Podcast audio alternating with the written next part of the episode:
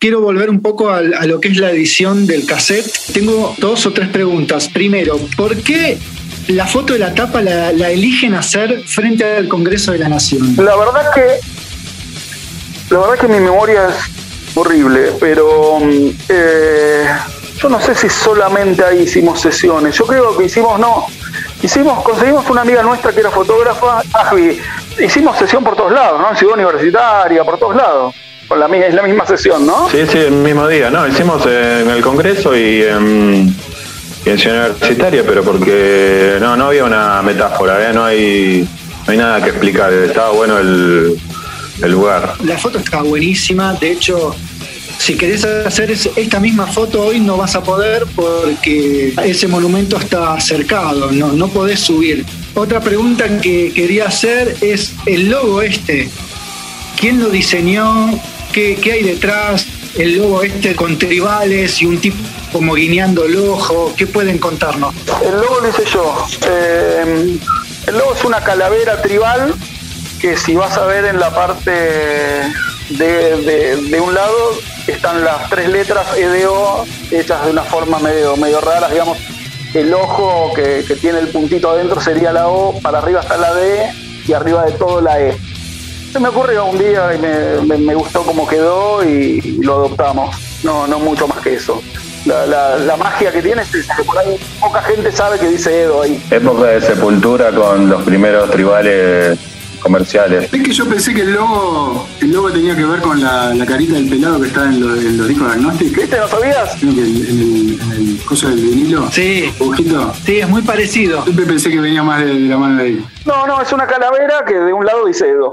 de alguna manera medio oculto. Claro. Pero sí, era, era, es verdad, en la época de Sepultura que el tribal se puso a full. Claro. Sí, tal cual. Sí. No, no, Nuevas Fuerzas fueron primero 500, eh, después hice 300 y, después ya cuando al otro disco que, que, nos pasamos a Frostbite, empezamos con Frostbite, volvió a salir Nuevas Fuerzas en...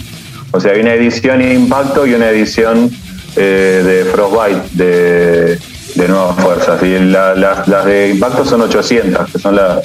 Esas yo... Por eso, esa es otra cosa que, para mí, ahora que pasó el tiempo, me, parece que no le corresponde al músico, que era que yo iba a la, a la, duplicadora, yo iba a la imprenta, yo armaba los cassettes, me la ponía en la mochila y me iba a Flores, me iba a Morón, me iba a Martínez, me iba a todos lados, dejaba los cassettes en consignación, después pasaba a cobrar y... En Bondi lo hacíamos, no es que había auto, había nada.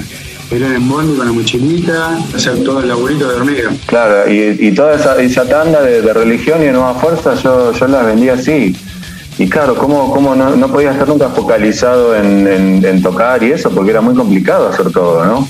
Claro. Después cuando con lo de Frostbite nos liberamos un poco de eso. Sí, Ajvi, las primeras 500 copias eran en cassette blanco, ¿verdad? No, las primeras 800. No, no, pero de la tirada de impacto salieron dos tiradas. Una que, que, que tiene el cassette, creo que es letra roja, letra marrón, y la tapa tiene unos bloques negros en los laterales.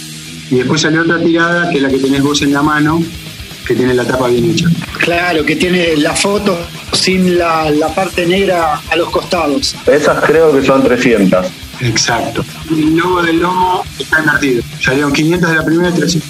¿Sienten que la producción Nuevas Fuerzas dio sus frutos? Porque hablamos de religión, que después de religión ustedes tienen como un auge y cuando termina saliendo Nuevas Fuerzas, ¿sienten que agarran un empuje o, o, como que se queda a mitad de camino, todo lo que pasó después? Yo como productor, por decirlo ahora, eh, me parece que Nuevas Fuerzas en ese momento fue lo mejor que hubo, eh, una bomba literalmente.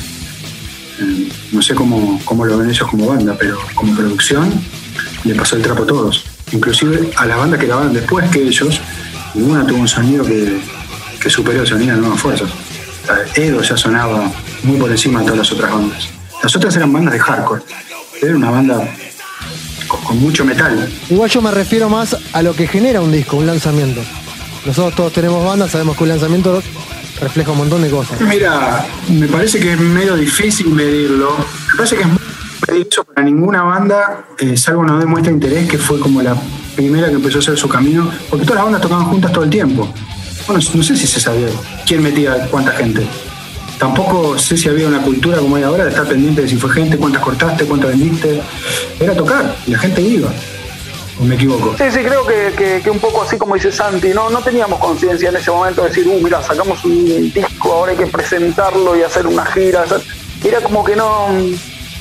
Eh, tenías toda la emoción de que lo sacaste, pero no te cambiaba mucho la vida como banda, sino que seguías haciendo lo mismo, tratando de tocar las veces que más podías con tus amigos, en los lugares copados.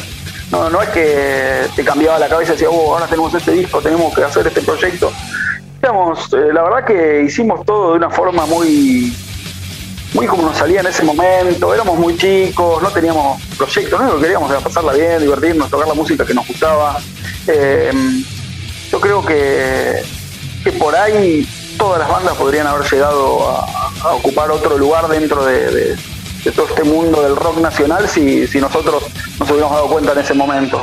Nosotros no nos dábamos cuenta, de hecho empezó a salir, a aparecer gente que, organizaba recitales. ¿Por qué organizaba recitales? Porque había plata y nosotros no nos dábamos cuenta, nosotros queríamos ir a divertirnos, ¿o no? Sí, tal cual, fue así. Creo que de las bandas de, lo que fue el Buenos Aires Hardcore, yo en mi cabeza lo cierro 95, 96. Creo que la única banda que, pasó a ser parte del rock nacional fue No mucho interés con el segundo disco, que influenció a toda la camada más indie, por decirlo, el otro yo, PES y etcétera, etcétera. Todas esas bandas hablan de ese disco como de una gloria nacional, disco que para mí es una basura. Pero eh, abrió otro, camino para otro público totalmente distinto. No Tenés es una banda que son dos bandas en una. Tenés el extremo sur y tenés este. Pero las otras bandas se quedaron muy en camino. Pero como, como dice Pide, no había una conciencia de trabajo. Eh, sobre cada producción. Y aparte, la escena hardcore pasaba algo que explotó muchísimo con, Mentes Abiertas, pero cuando se empezó a nuclear en San Telmo, y, bueno, esa es una buena palabra, cuando empezó a nuclearse en un espacio físico común, el crecimiento era de un fin de semana al otro. No era que había un proceso que vos lo veías en base a un trabajo. Se repartían cuatro flyers y al principio tocabas para tus amigos, al otro fin de semana a lo mejor había 20 más que no sabía quiénes eran, al otro ya había 50 y al otro había 100 y así, así, así, hasta que Zona Cyborg no dio más abasto y en ese momento nadie tenía disco. Y era un mundo de gente, hasta que ahí se llegó a Arlequines, porque no, el otro ya, está, eh, quedó obsoleto. Pero, pero me parece que el factor, más allá de los discos y las producciones, esa mentalidad que tenemos hoy de entrar, a grabar una producción, esto por ahí lo digo con la visión de productor que tengo yo hoy, ¿no? Entras, hoy la banda es un producto, no es una banda, no es una banda de arte, es un producto que vos metes en un estudio, generas un disco, haces un plan de marketing, ves un, plan de comercialización y lo sacas a la calle. En ese momento era gente desesperada por tener una alternativa a su vida en una ciudad que no tenía nada para ofrecer, donde tampoco había una escena punk muy grande desarrollada, porque la, escena que, dejó eh, Invasión 88, por decirlo, desapareció y los que siguieron ya eran casi mainstream. Eh, todos tus muertos, yo siempre uso esta palabra, pero era como una, media, una mala palabra en el under porque habían salido, no me acuerdo si Sony y Emi, entonces era como si habían vendido Sentimiento Incontrolable, cuando por fin logró sacar su primer LP, era medio una copia de Cult, era otra cosa, ya no era más punk. Eh, yo también, digo, no, como pie, pero muchas veces me encantaba Sentimiento Incontrolable. Eh, y Ataque 77, ya está, disparó. Eh, era otra cosa.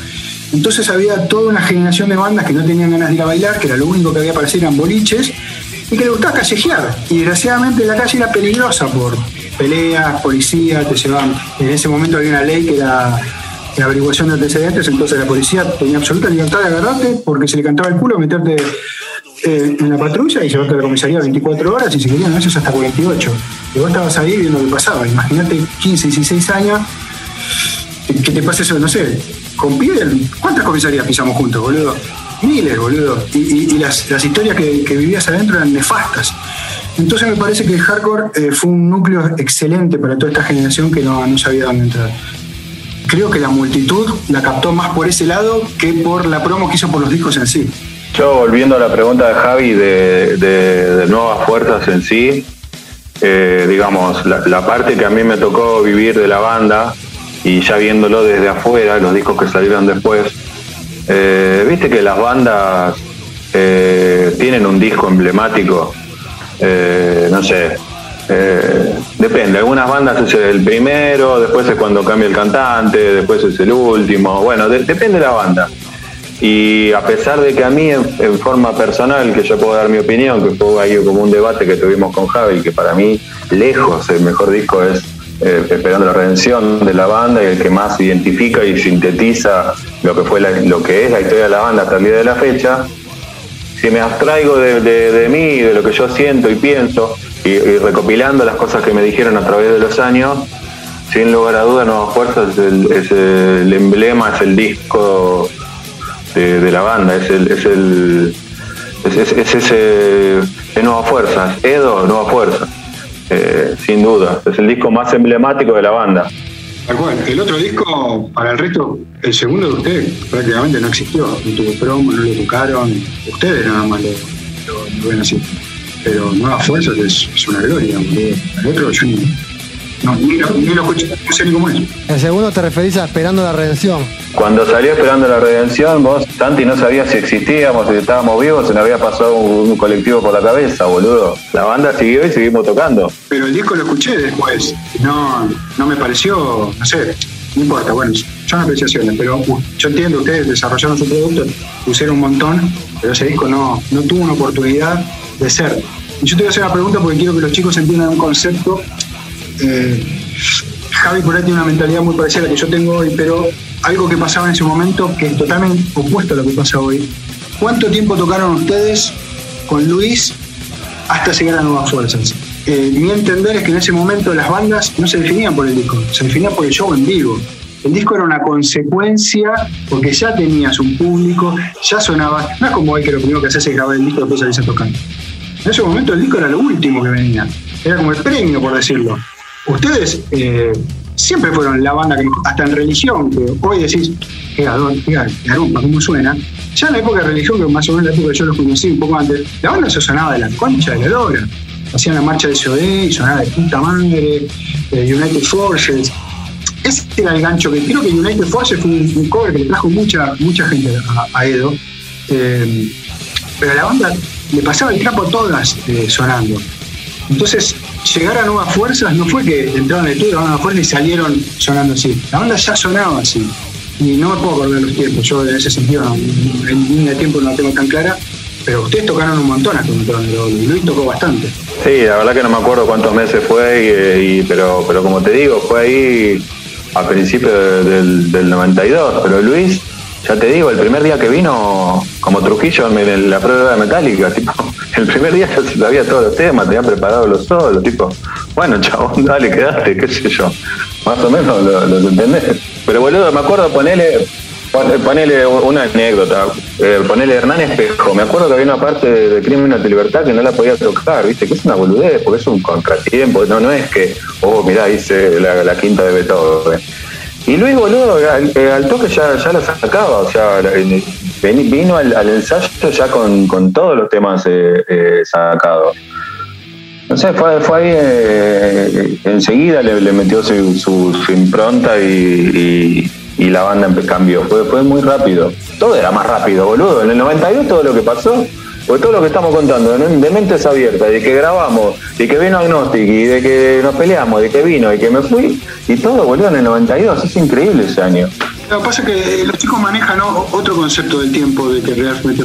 Antes, eh, no sé, un día las cosas eran de una manera, el otro día eran de otra. Eh, fue justamente, aparte, nosotros, lo que tuvo el hardcore, o sea, el hardcore yo creo que una gran ayuda que tuvo, lo que le dio la gran posibilidad de desarrollarse, fue el menemismo.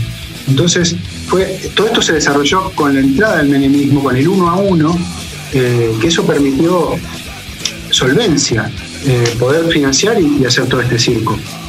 Los chicos le venían tocando desde antes de, la época de Menem, que era otra situación con el día que asumió el país, la realidad argentina cambió eh, totalmente, 180 grados. Fue otra. Eh, entonces creo que eso ayudó un montón y fue algo que, le dio mucho empuje a, la gente, eh, las cosas eran más accesibles y empezó de golpe, con el menemismo empezó a llover información de afuera. No, no existía el cable, no existía la globalización, pero de golpe empezaron a caer discos, empezaron a haber disquerías, así como y te contó un momento que era, Rock Show, era Rainbow y Excalibur, empezó a abrir Jack Flash, Butthole en, en Churba, había en, la cuadra que estaba Rocho, en cada galería había una disquería. Y en cada disquería encontrabas a venir. Todo eso fue muy, muy repentino y muy de golpe. El tema de la importación, que estaba, estaba cerrada la importación. Eh, nosotros vivimos todo el final de, la dictadura, toda la, la Alfonsín, y de golpe fue Disneylandia en ese sentido. Entonces todo avanzó muchísimo más rápido. Como te contaba, Nueva Fuerza salió y no existía el CD. ¿Y cuánto tiempo después de Nueva Fuerza salió Metes Abierto y ya era un, CD? todos los avances eran, pero súper rápidos. Eh, entonces, bueno, eso me parece que es un poco lo que ustedes no toman en cuenta en algunas preguntas, noto yo que en algunas preguntas ustedes dan como un macro más parecido a lo que vivimos hoy en día, que eh, por más que la tecnología avanza, los recursos que nosotros, tenemos ya son los que son y están un poquito estancados. Van cambiando las formas, van cambiando los medios, los soportes, pero la realidad es siempre la misma. En ese momento nosotros vivimos una realidad constante semana a semana y mes a mes.